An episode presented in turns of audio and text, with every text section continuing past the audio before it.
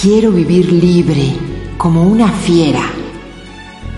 El Instituto Nacional de Antropología e Historia presenta, Leona Vicario, sus entretenimientos.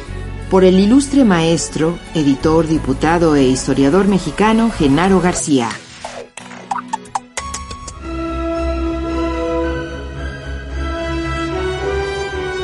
No satisfecho aún el poderoso espíritu de Leona, con aquel altruismo y aquella religiosidad, buscaba nuevas esferas de acción, igualmente grandes y nobles, para gastar en ellas sus exuberantes energías.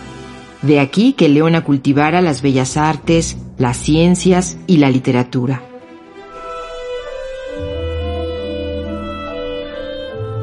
Tuvo como maestro de dibujo y de pintura al pintor Tirado, probablemente cuando fue niña.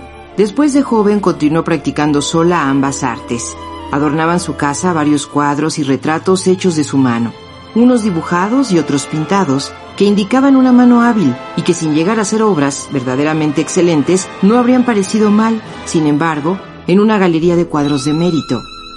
Gustaba de cantar y aunque ella decía que cantaba muy mal, como era sumamente modesta, no debemos darle crédito en esto.